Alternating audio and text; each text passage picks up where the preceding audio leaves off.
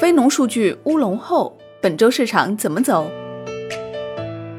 周末金融市场最劲爆的是美国五月非农就业人口增加二百五十点九万人，失业率从四月的百分之十四点七下降到百分之十三点三，预期是失业人口还将继续增加，失业率达到百分之二十左右。受消息刺激，美国三大股指大幅走高，纳指更是创下历史新高。惊喜之后还有惊喜。美国劳工部统计局表示，数据统计存在误差。据第一财经报道，美国劳工部劳工统计局在数据公布后又发布了一个声明，解释新冠肺炎疫情对五月非农数据的影响，同时承认数据存在误差。BLS 发言人斯特恩伯格确认，劳工部的统计数据存在错误分类误差，没有将停薪留职人员归类为失业。斯特恩伯格根据 BLS 当天公布的声明回应称，如果将那些有工作但因为一些原因没在工作的人也归类到失业类别的话，五月美国的真实失业率将达到约百分之十六点四，比官方当天公布的百分之十三点三要高。新冠疫情爆发以来，停薪留职是美国许多公司采取的削减成本的对策。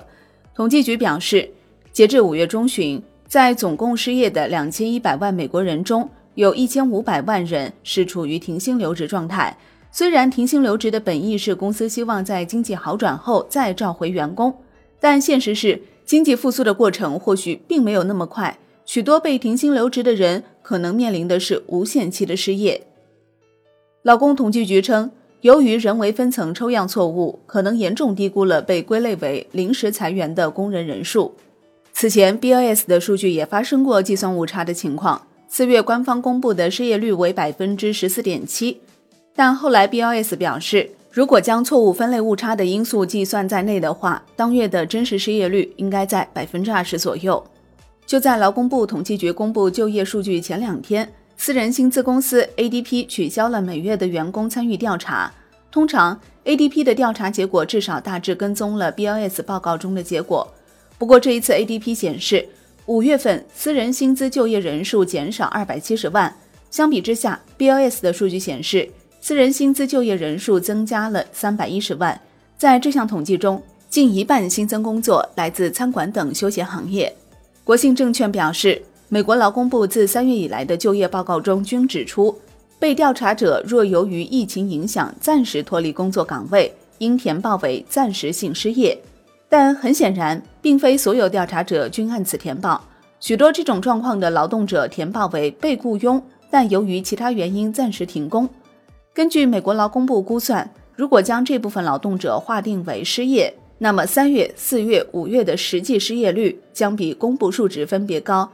一、五三个百分点。因此，由于疫情对就业的扰动，叠加美国政府对就业市场的支持政策。近期美国失业率数据已经些许失真。从历史上看，非暂时性失业在劳动人口的占比与失业率走势几乎完全同步。和四月份相比，五月美国非暂时性失业人数增加了三十八点五万人，在劳动人口的占比由四月份的百分之一点六提升至百分之一点九。这表明本月失业率的下降主要源于经济解封，而非就业景气度的改善。这得益于巨额的财政和货币宽松。当前美国企业债务风险尚未充分显露，随着宽松政策的边际递减，未来企业债违约大概率会增加，将对经济产生新一轮冲击，从而不利于就业市场的持续改善。在复工推进之下，认为短期内美国失业率可能延续小幅下降，但中长期就业状况很难维持大幅改善。BOS 公布数据存在误差时，美股并没有收盘，但是三大股指涨幅丝毫不受影响。现在美股涨势已经完全脱离经济基本面，数据好了要涨，数据差了，美联储会出手救，更要涨。安联首席经济顾问穆罕默德·埃尔·阿利安表示，许多人对股价与现实脱节的记录感到失望，但实际上这是一个可笑的心态。当前美国经济正经历比2008年更为严重的经济衰退，而不断增加的债务和美联储持续印刷美元，可能意味着需要更长的时间来实现利率正常化，甚至引发严重的通胀风险。尽管美国各州陆续复工，但受疫情冲击以及抗疫事件蔓延的影响，复工复产进度缓慢。加之失业人口中有近七成失业补助高于其失业前收入，尤其是餐饮服务和医疗助理等职业更为突出，这也会对复工产生拖累，经济短期复苏难。现在美联储已经把将推向危机的政策推向了极致，现在利率再次为零。一些分析人士说。负利率将是下一个目标，尽管鲍威尔此前重申不会使用这一工具。万神殿集团首席宏观经济学家伊恩·谢泼德森在一份研究报告中写道：“